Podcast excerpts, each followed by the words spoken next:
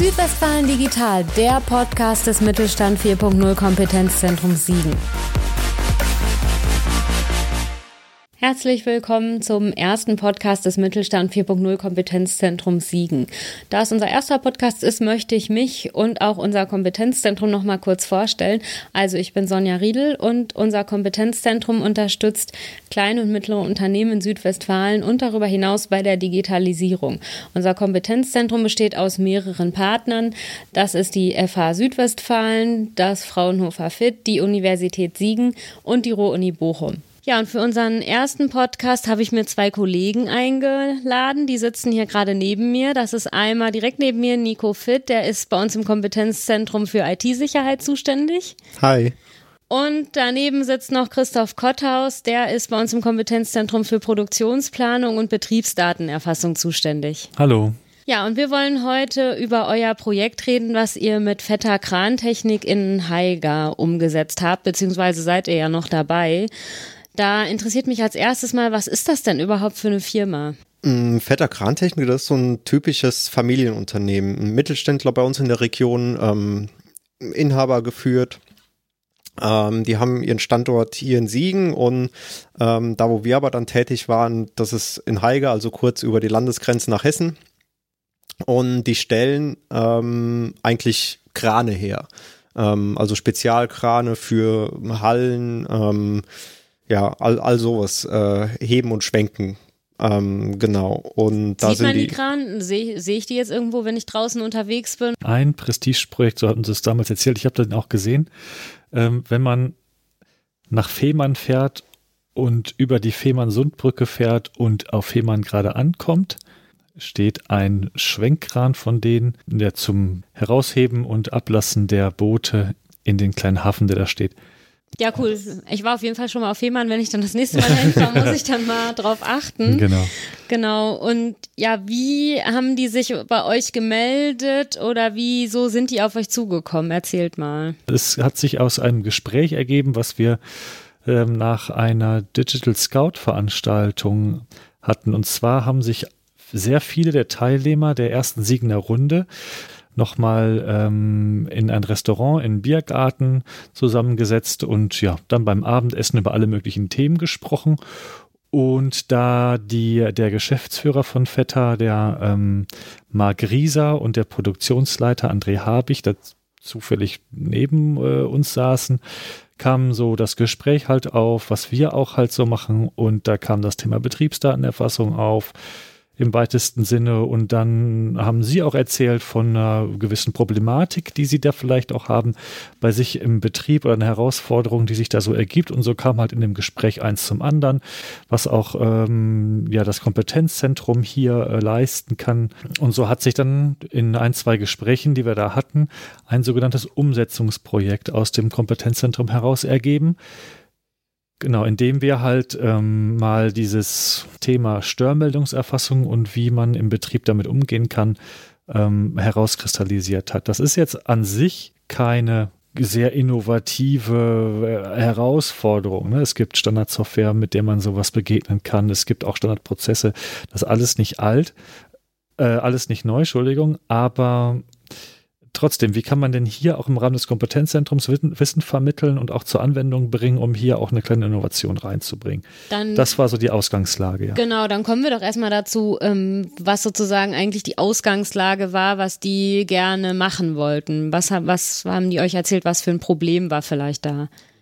Das, also das Problem, was uns so eingangs auch geschildert wurde, war, dass die Instandhaltung, die haben zwar ein, ein paar Werkzeuge, wie sie sich organisieren. Das ist aber eher so der planerische Bereich, den man vorausahnen kann bei der Instandhaltung. Was aber noch ein großes, offenes, un, mehr oder weniger ungeregeltes Thema war, die Ansprache bei spontanen Störmeldungen.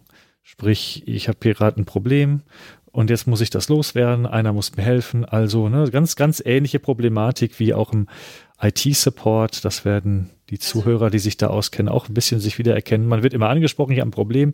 Da sind die und die haben halt äh, relativ, ja gut, es sind zwei bis drei Mitarbeiter in der Instandhaltung und die können sich auch nicht vier teilen. Und so war halt der Kommunikationsfluss nicht ähm, so, wie man sich das vorstellt. Zu hinzu kam auch noch die Problematik, dass äh, in der Frühschicht die Instandhaltung anwesend ist, in der Spätschicht aber nicht. Und so wurde auch gerade die Übergabe oder äh, Probleme, die in der Spätschicht oder wie sie dort heißt, Mittagsschicht ähm, äh, auftraten, dann häufig per Zettel auf den Arbeitsplatz dann hinterlegt. Ne? So jetzt nächsten Morgen, hier liegt ein Zettel, guckt mal bitte da und da nach, da ist, könnte was sein. Ja, so, ähm, das waren so ein bisschen die Ausgangslage, vor allen Dingen diese Ansprache, diese vielen Kanäle, die die ähm, Instandhaltung auch hat dass sie ähm, Zettel bekommen, angerufen werden, angesprochen werden, während sie gerade irgendwie zu einem anderen Einsatz auf dem Weg sind. Das ist ja eine Krane, Hallen und Schwenkkrane und diese Portalkrane, die sind ja sehr, sehr groß. Also das heißt, ich, das sind jetzt ist eine Riesenhalle sozusagen genau. und wenn dann irgendwo was passiert, dann sind die Leute vielleicht losgegangen und haben irgendwie einen Zettel bei der Instandhaltung auf den Schreibtisch gelegt, wenn da gerade keiner war und dann gab es sozusagen kein richtig festgelegtes System irgendwie, um genau. diesen Störmeldungen nachzugehen zum Beispiel. Genau, das hat auch dazu geführt, dass wenn man halt angesprochen wurde, das kennt ja jeder, man ist auf dem Weg irgendwo hin, ne, muss durch eine 200 Meter lange Halle oder noch größer und auf einmal kommt ein Kollege, sieht ein, ach, wo ich dich gerade sehe, komm mal her, ich habe hier doch was so. Und dann sagt, muss man natürlich sagen, ich bin gerade auf dem Weg, ich versuche es mir zu merken, so was halt ungefähr vorher.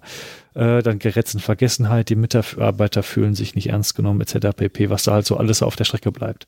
Und was sind das so für Störungen, die da irgendwie auftreten? Also von was für Maschinen reden wir da? Also ich weiß ja selber, ich war schon mal bei Vetter, hm. die haben eine Lackieranlage zum hm. Beispiel, die haben auch andere Maschinen. Schweißroboter ähm, oder ja, alles, was dazugehört. Gerade ähm, am Anfang des Prozesses stehen bei denen ähm, auch wichtige Maschinen, die dann irgendwie ähm, die, die Stahlträger, die die angeliefert bekommen, vorbereiten, ähm, irgendwie was rausschweißen äh, und ähm, was sich dann hinterher noch auf Werkerebene ähm, irgendwie dargestellt hat, ist, dass das dann gar nicht äh, in die Leitungsebene kommuniziert wurde. Also das, was dann ähm, der Produktionsleiter da eigentlich wissen möchte, ne, wo jetzt gerade irgendwie Störfälle ähm, sind, wo irgendwie nicht produziert werden kann, wo es kaputt ist, wie auch immer. Das ist eigentlich bis dahin gar nicht vorgedrungen, weil es halt eben immer direkt geklärt wurde ja, oder versucht direkt zu klären und dann aber nicht geklappt hat und das zieht ja so einen langen Schwanz hinter sich her und ne, dann kannst du irgendwie kein Verbesserungsmanagement machen, ne, weil du weißt überhaupt nicht, was irgendwie, wo die Probleme sind. Ähm, genau, das war dann noch so das Problem, welche dann mhm. aufgetreten sind. Mhm. Ja. Genau. Und dann habe ich von euch gehört, ist Störi geboren worden. Also ähm, genau, erzählt doch mal, was ihr da jetzt euch ausgedacht habt für dieses Problem.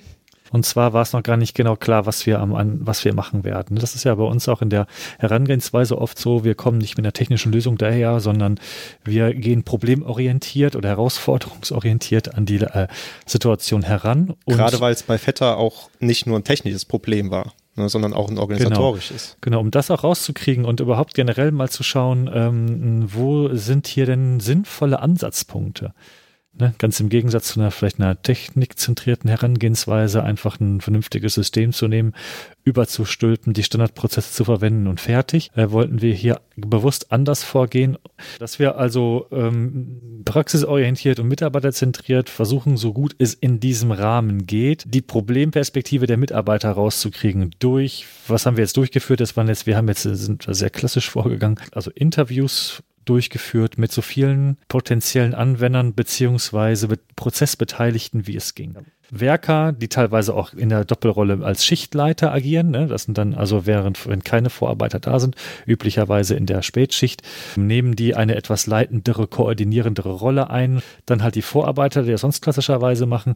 Darüber die Meister, die größere Teile der Produktion verantworten und darüber dann noch letztendlich die Produktionsleitungen in Person von André Habig. Das waren also die ganzen Ebenen, die äh, wir haben Vertreter aus jeder Ebene interviewt, um halt genau zu dieser Problemlage, die ja eigentlich so banal erscheint, mal die Problematik, die sie sehen und auch die Anforderungen, die sie haben und die, und die möglichen Verbesserungspotenziale, die es da so gibt, auch mal unabhängig voneinander in Erfahrung zu bringen. Und um wirklich rauszufinden, was die, also was sozusagen die Bedürfnisse der unterschiedlichen Teilnehmer sind. Ne? Also ich nehme mal stark an, dass jetzt vielleicht die Chefetage denkt, es gäbe diese und diese Lösung und die Werker würden dann sagen, nee, das ist aber überhaupt nicht praktikabel oder so. Sowas ist ein Klassiker. Genau, solche und ähnliche Sachen kamen auch dann dabei raus. Ein Beispiel will ich rausnehmen, dass bei den Vorarbeitern beispielsweise, die ja auch für die äh, Ad-Hoc-Koordination ihrer Mitarbeiter, die sie verantworten, in ihrem Bereich zuständig sind, die waren da sehr dran interessiert und sie glaubten auch äh, immer, dass sie auch über alle Störungen äh, zeitnah informiert werden. Dem war wohl nicht so.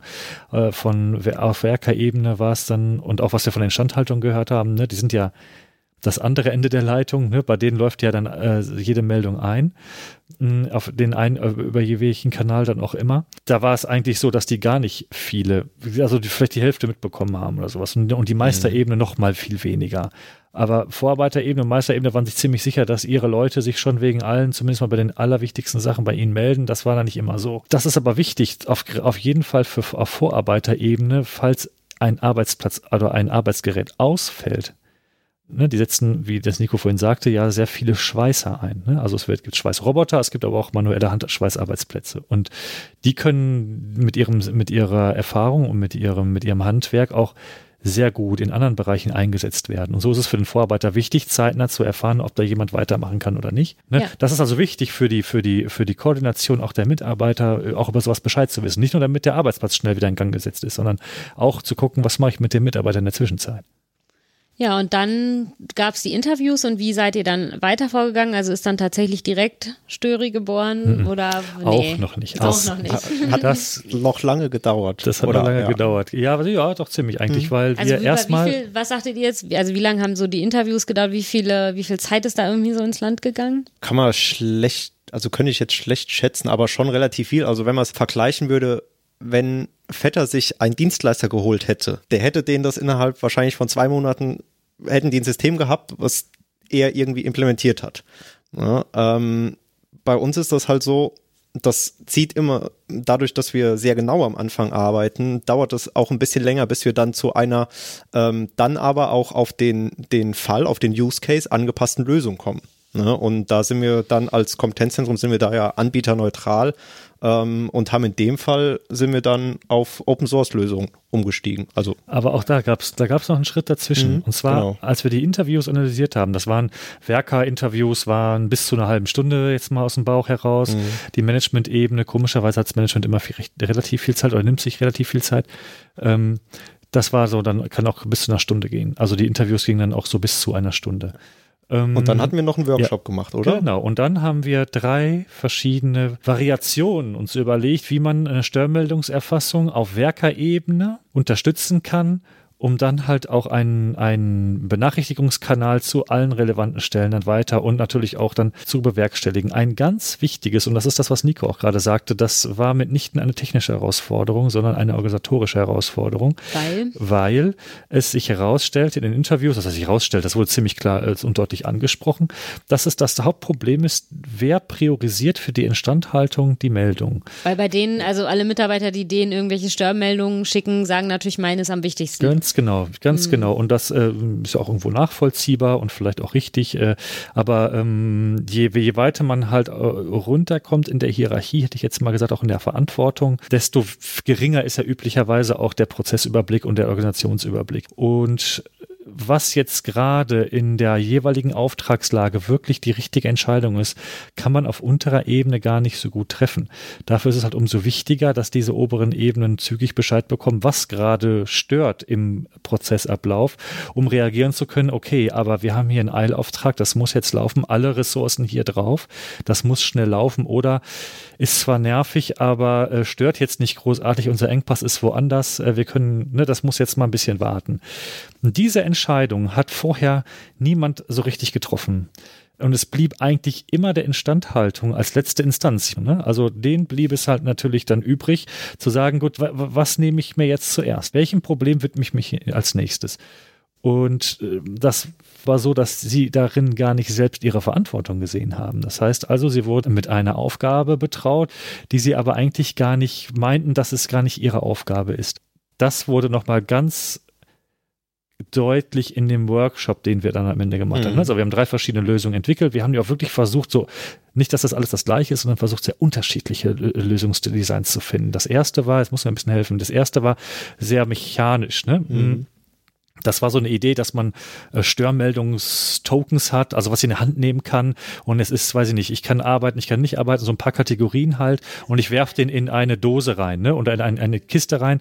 Äh, ich habe ein Problem, ja. Also ich nehme den, ich habe ein Problem-Token von der Wand, so eine Figur vielleicht, mit einem RFID-Tag dran oder äh, irgendwas anderes und werfe den in eine, in eine Dose rein. Und da ist der Reader drin und wenn ich das mache, dann wird halt eine Störmeldung mit der Kategorie erzeugt. Das soll, das, das hatte den Hintergrund, als Idee, nur als Anregung. Wir wollten ja keine fertigen Lösungen präsentieren, sondern einfach mal nur äh, äh, Ideen in den Raum werfen für diesen äh, Workshop, den wir dann zusammen hatten, äh, damit die vielleicht weiterspinnen, was sie gut mhm. finden, aber dass sie erstmal auf die Idee kommen. Und dann also, wäre das, also dann wäre das in diesen Topf reingeworfen ja. worden und dann hätte die Instandhaltung irgendwie eine Nachricht automatisch gekriegt. Genau, Übrigens, da genau. ist jetzt was in dem Topf drin, geht doch mal gucken. Der Arbeitsplatz, ne, weil mhm. es ist ja arbeitsplatzspezifisch, es ist die und die Kategorie, ne, wir hatten mal so gesponnen, das könnte fünf verschiedene mhm. Kategorien geben, äh, je nachdem, was für eine Kategorie Jury ist, ziehe ich das Ding von der Magnettafel, werfe das in den Topf rein und bin eigentlich dem Melden fertig. Mm, wir hatten natürlich am Anfang schon irgendwie so ein bisschen, ja, okay, das könnte man natürlich über eine App irgendwie ganz, ganz mhm. gut lösen, ne? oder das ist das Erste, was irgendwie so, so einfällt, weil man es irgendwie auch kennt.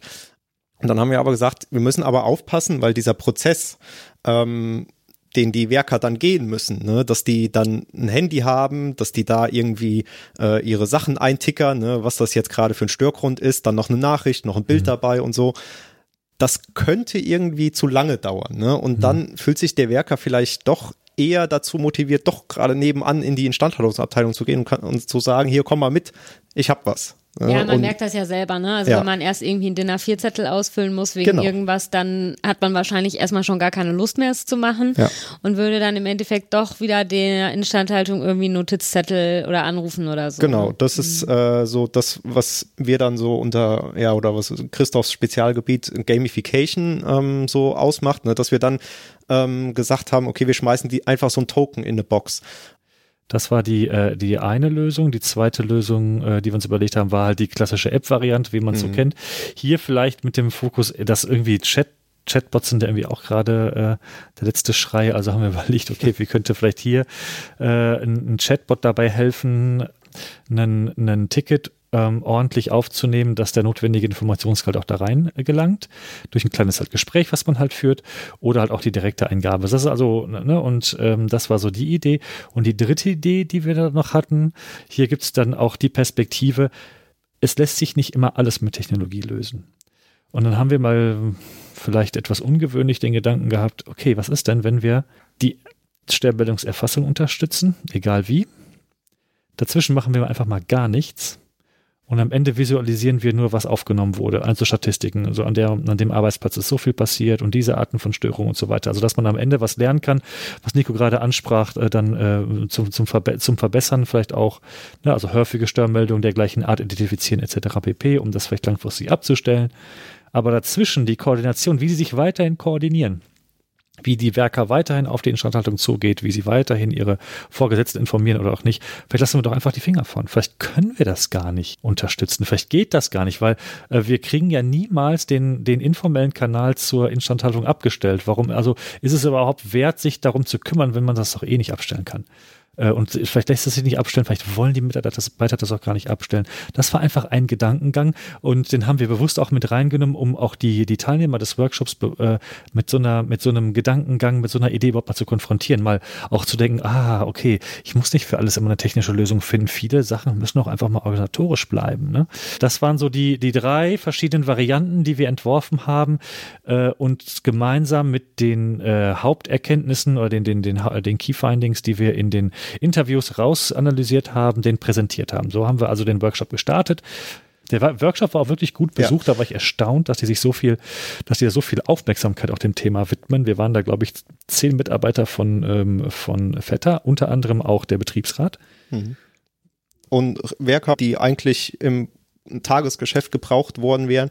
Und das ist das, was ich eben sagte. Ähm, ein Dienstleister hätte das sofort schnell ähm, implementieren können. Wir sind dann immer ein bisschen langsamer, aber genau aus den Gründen und das war, also diesen, dieser Workshop, das war wirklich auch so ein Knackpunkt ähm, in dem Projekt und der auch Vetter aus meiner Sicht sehr viel gebracht hat, weil hier konnten alle Beteiligten an diesem Prozess irgendwie mal offen übereinander, reden und konnten sich einfach mal austauschen ne, und konnten sagen, ihr, ihren Senf dazugeben und, und das hat ähm, auch dem Projekt insgesamt sehr viel ähm, Vorschub gegeben. Und das hat den, also das haben die auch tatsächlich gemacht. Also die hatten jetzt nicht ja. irgendwie Angst, dass wenn sie da Da war schon frei Schnauze, doch, doch. Okay.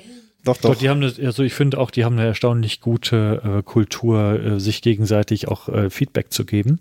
Das war wirklich gut und was in dem Gespräch, was mir noch in Erinnerung ist, ähm, was wirklich auch sehr stark war, dass am Ende dann wirklich äh, um den, um, um, ums Eingemachte ging, sprich, wie ist das denn jetzt mit der Priorisierung? Wer nimmt die vor? Wer, wer hat welche Erwartung, wer diese Entscheidung zu treffen hat? Und wer kann sie operativ überhaupt richtig treffen? Das war auch nicht eindeutig. Ne? Ähm, und so reifte die Idee immer weiter, ähm, zu sagen, okay, wie, wie organisieren wir das denn? Ne? Und wie machen wir, wie machen wir das denn? Und entschieden haben sich dann die äh, Mitarbeiter dann doch für die App-Variante, auch aus dem Grund, weil sie für die App-Variante schon die nötige Hardware auch da hatten. Mhm. Die Vorarbeiter und Meister und die Produktionsleitung sind sowieso schon für die Steuerung des Tagesgeschäftes mit Tablets ausgestattet. Ne?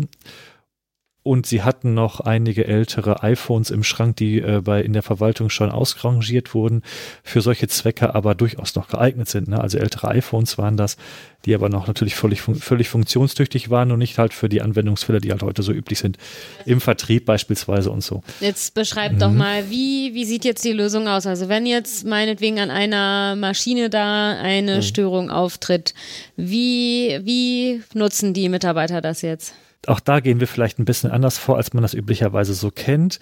Es gibt ja Strömungen, die das so angehen, zu sagen, okay, ich habe den Prozess analysiert, ich kenne alle Prozessschritte und diese Prozessschritte tue ich jetzt komplett in ein Softwaresystem das bilde ich jetzt einmal vollständig ab. Danach ist der Workflow so, XYZ, das sind die Masken, da muss ich das und das eingeben, das ist der Workflow und so weiter. Wir schauen uns die Komplexität so gut wir können und wie gut es der, äh, der, der Kontext zulässt an, finden ganz, ganz viele Themen, ganz viele Problemfälle und das ist natürlich ein Instand, weitere Instandhaltung ist ein riesen Themenfeld eigentlich, aber wir suchen uns sogenannte Design Spaces raus, also Dinge, wo wir glauben und auch mit den Usern zusammen festlegen, hier drückt der Schuh am meisten. Und das ist, muss auch, aber auch, muss nicht immer das große Rad sein, sondern das können auch mal kleinere Portionen, kleinere Subprozesse sein, mit denen wir erstmal anfangen, wo es am meisten stört, weil wir nämlich das Software organisationale Praktiken direkt beeinflusst, weil sie diese natürlich zu unterstützen sucht. So, aber jetzt will ich wissen, wie, wie sieht das jetzt konkret in der Praxis aus? Wir haben uns darum gekümmert, was ist das Wichtigste?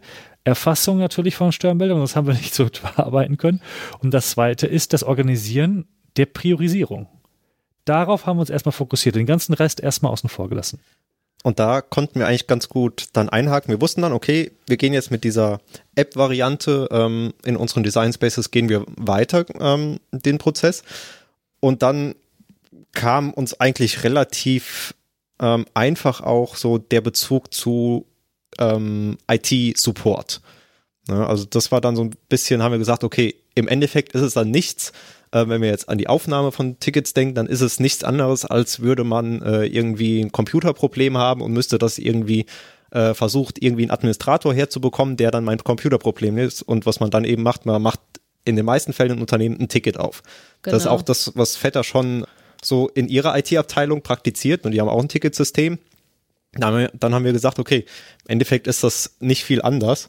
Und dann haben wir, Christoph kannte das System schon, äh, da gibt's eine Open Source äh, Software, die heißt OTRS, ist ein Ticketsystem. Also ihr habt sozusagen eine Software genommen, die es schon gab, genau. also die jetzt irgendwie nichts kostet. Genau, Richtig. die gab's schon, ähm, die haben wir dann bei uns auf, auf der Infrastruktur aufgesetzt. Und damit hatten wir dann sozusagen das Backend stehen. Also, also, das heißt, ihr habt einfach die Software, die es schon gab, die eben nichts kostet, genau. auf die Bedürfnisse von Vetter angepasst. Nein, ähm, das Nicht. ist Standardsoftware und die haben wir dann ähm, für als Backend äh, eingesetzt, ähm, so dass wir eigentlich die ganzen alles was reinkommt, dass wir das abspeichern können, ne? dass es auch irgendwo dann persistent in der Datenbank vorhanden ist, ähm, eben in dieser Ticket-Manier. Ähm, und dann war das, was wir dann wirklich als Projekt oder was wirklich dann die Arbeit gekostet hat. Und dann sind wir nämlich hergegangen und haben gesagt, okay, wir, die wollen jetzt die App und ähm, weil wir jetzt nicht so wirklich die native App-Entwicklung machen wollten, weil wir da eben auch äh, plattformunabhängig sein wollten, weil wir einfach irgendwie Updates bereitstellen wollten. Wir wollten jetzt nicht unbedingt über einen App Store oder so sowas gehen. Ähm, haben wir gesagt, okay, wir machen eine Progressive Web App.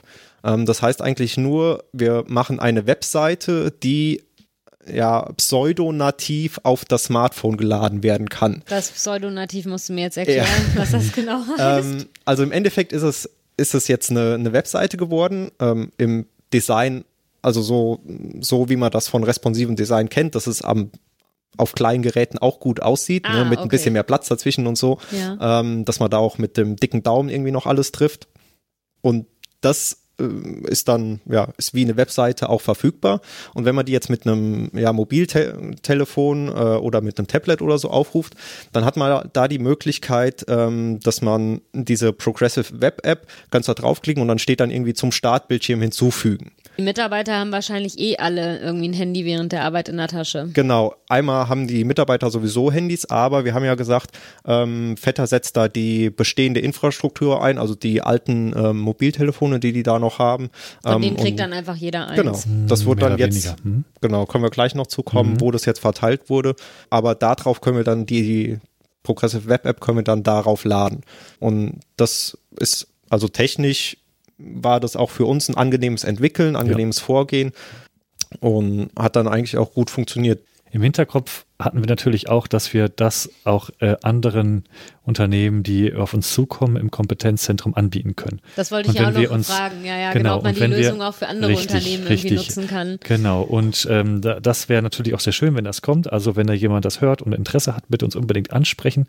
Denn wir sind auch daran interessiert, einen weiteren Anwendungsfall natürlich zu haben und auch mal zu schauen, wie da die Bedarfslage so ist und wie wir das System auch dementsprechend weiterentwickeln können. Genau, das ist so die, die Story, wie wir das implementiert haben, was so die technischen Voraussetzungen waren, wie wir es gemacht haben, ähm, dass die Leute halt auf der einen Seite sch möglichst schnell auf drei verschiedene Arten und Weisen ein Ticket eingeben können. Die erste Art war das Chat-basierte, da hast du ja auch sehr viel Arbeit reingesteckt, Nico. Ne? Dann hatten wir noch eine zwei sehr verwandte Varianten. Einmal dieses klassische, ne, ich drücke auf das Plus, es öffnet sich eine kleine Maske. Da haben wir versucht, mit relativ das sehr so, also so einfach wie möglich zu gestalten, dass die Leute sehr schnell ihren Arbeitsplatz auswählen können.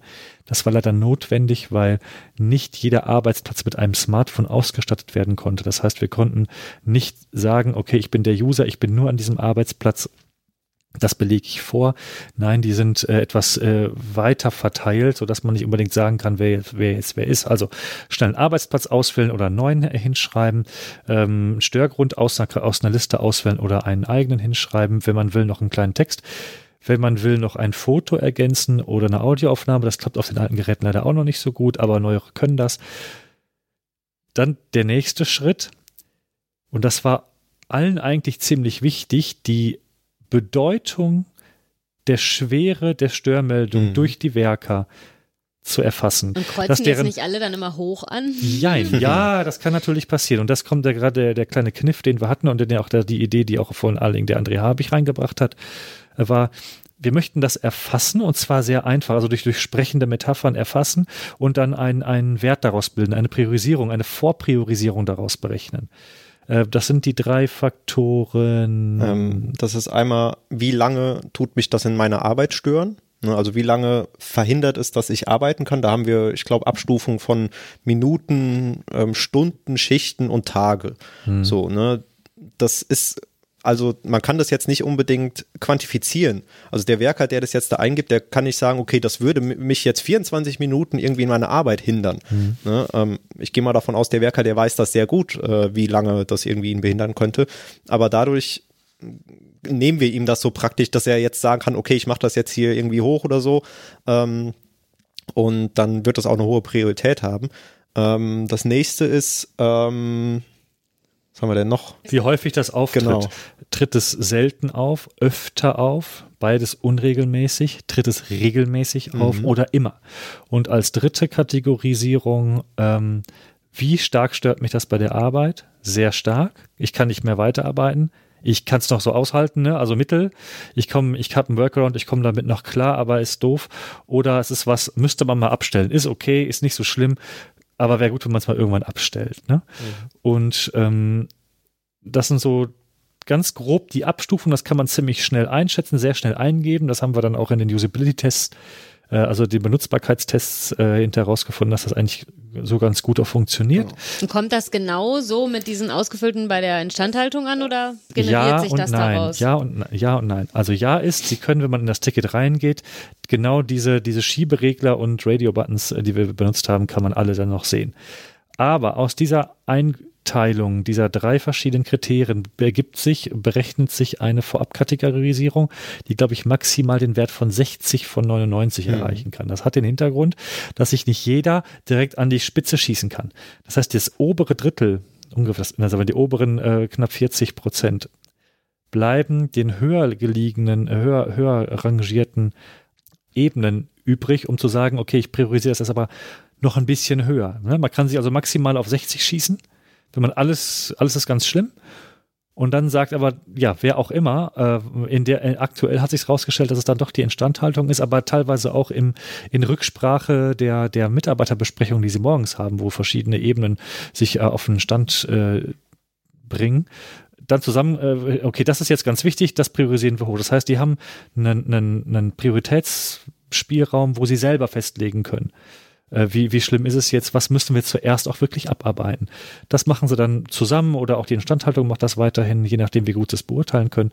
Aber es wird auch viel äh, zusammen mit, mit anderen äh, Instanzen dann festgelegt. So, so läuft das dann ungefähr ab. Das ist jetzt, wie wird das Ticket erfasst und wie ergibt sich eine erste Priorisierung daraus. Das ist der eine Teil der App.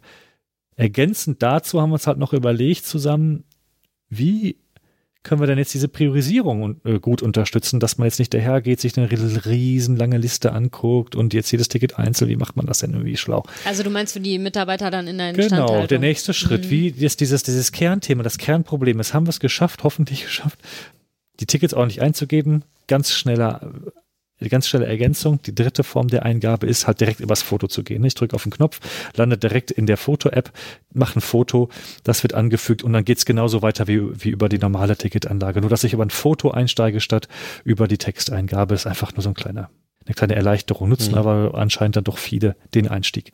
Wie auch immer.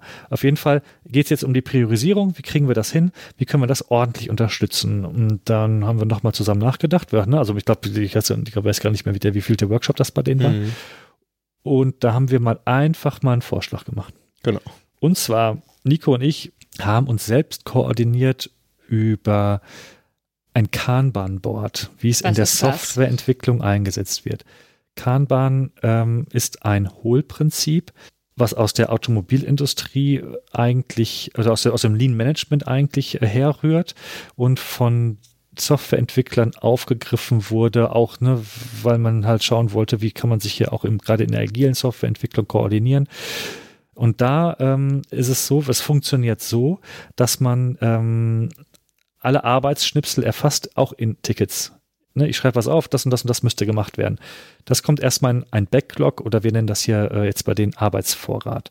Da kommt alles rein, was mal so gemacht werden müsste. In deren Fall also alles, was gerade also so ansteht alle Tickets, an Arbeit. die ein, genau. einlaufen. Alles, was so gemacht werden müsste. Und dann kann man, es gibt unterschiedliche, ähm, ich will nicht sagen Methoden, man ist da ziemlich frei in der Gestaltung der Spalten. Da muss ich es wirklich wie eine Tabelle vorstellen. Man hat links eine Spalte, da stehen dann die, da ist der ganze Arbeitsvorrat oder das Backlog drin. Und dann geht's als nächstes, da kann man das höher priorisieren. Wir haben das bei uns in der Softwareentwicklung gemacht. Okay, alles, was man sich mal so vorstellen kann, das kommt in, in den Arbeitsvorrat, also das Backlog ganz links. Daneben To-Dos, das waren so Sachen, das so als nächstes, ne, das ist so etwas dringender, das sollten wir jetzt wirklich als nächstes angehen. Also ein, ein, im Grunde eine gefilterte Form davon. Dann, was ist in Bearbeitung? Und hier kommt eigentlich der große Vorteil von Kanban ins Spiel. Das soll äh, helfen, auch dabei erstmal einen Überblick zu verschaffen, was ist wer macht gerade was und sich auch sich zu fokussieren. In den, denn da gibt es äh, sogenannte, das haben wir jetzt nicht so stark kultiviert, aber man kann das anwenden. Das sogenannte Work in Progress Limit wird das genannt nicht 38 Sachen in Bearbeitung ziehen und man fummelt an allen Sachen gleichzeitig rum, sondern hier ist auch das Prinzip, hier auch Verschwendung zu vermeiden, wie das, ne, das Lean Management und Kanban eigentlich möchte. Sich auf eine Sache zu fokussieren, diese Aufgabe abzuarbeiten, um dann ganz zum Schluss die Karten, wenn wir das haben, in erledigt zu ziehen. Das ist eine schöne, einfache Methode, den Überblick zu behalten. Man kann das ja schön durchsuchen, filtern und, und so weiter. Den Überblick zu behalten, auch zum Überblick zu behalten, was das Team so macht und sich selber auch ein bisschen am Riemen zu reißen und zu sagen, okay, ich widme mich jetzt genau dieser Sache für die nächste Zeit, solange oder solange wie es fertig ist. Und wenn ich das nicht fertig kriege, weil ich auf irgendwas warten muss oder weil ich unterbrochen wurde, geht es eine Spalte zurück, da haben wir noch eine dazwischen, das ist pausiert. Und das gleiche haben wir bei denen gemacht. Also da haben wir vorgeschlagen, wir arbeiten so und das ist ganz nett. Ich meine, es kommt auch aus der Industrie, vielleicht wollt ihr das, äh, die, die, ähm, die Abwandlung aus der Softwareentwicklung mal bei euch einsetzen dafür. Und ähm, wir haben dann auf unserem Ende zusammen geeinigt auf vier Spalten. Das ist also der Arbeitsvorrat, wo alles erstmal initial drin landet. Also jeder, der ein Ticket eingibt, der landet im Arbeitsvorrat mit seiner Priorisierung. Es ist absteigend, die, die höchste Priorisierung, die höchste Priorität ist oben und dann ist absteigend. Daneben die Spalte pausiert, wo die Instandhaltung halt gerade nicht weiterkommt dann in Bearbeitung. Da kann man halt auch sehen, okay, woran arbeiten die jetzt konkret oder als nächstes. Das ist mhm. natürlich bei denen, wir, wie gesagt, Work in Progress Limits haben sie sich jetzt nicht so vorgenommen, weil manchmal nehmen die sich drei, vier Sachen mit. Sehr große Halle, die können nicht immer zu ihrem, ihr, ihr Büro mehr oder weniger, ihr Arbeitsplatz ist sehr zentral angesiedelt. Aber es ist halt wirklich eine sehr große Halle und die rennen nicht immer zum Arbeitsplatz wieder zurück.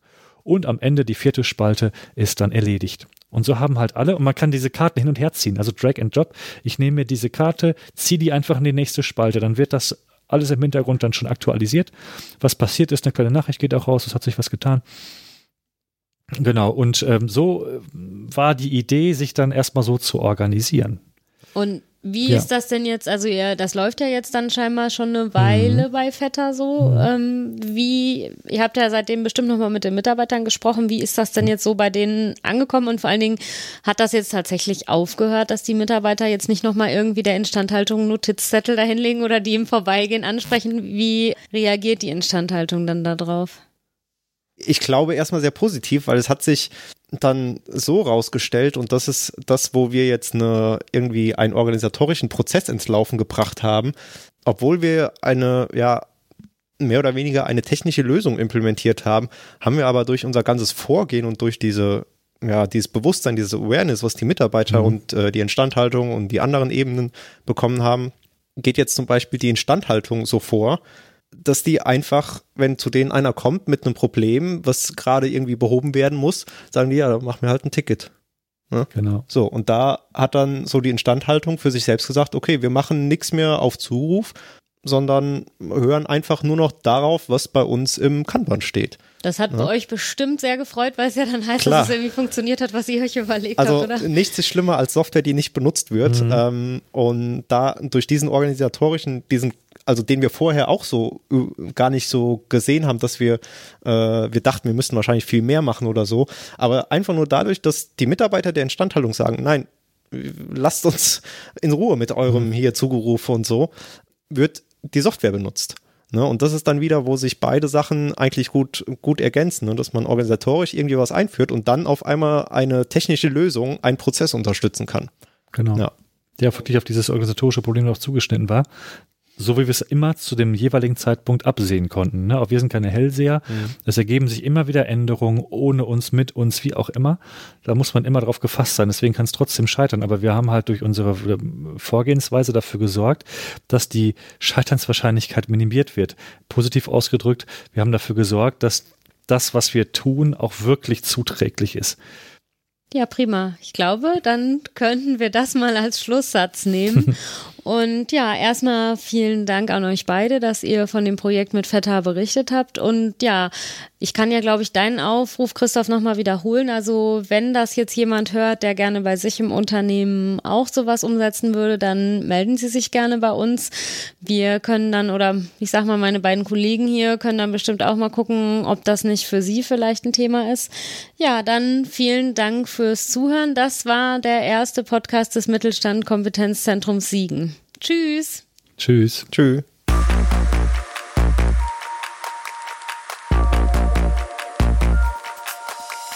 Südwestfalen Digital, der Podcast des Mittelstand 4.0 Kompetenzzentrum Siegen.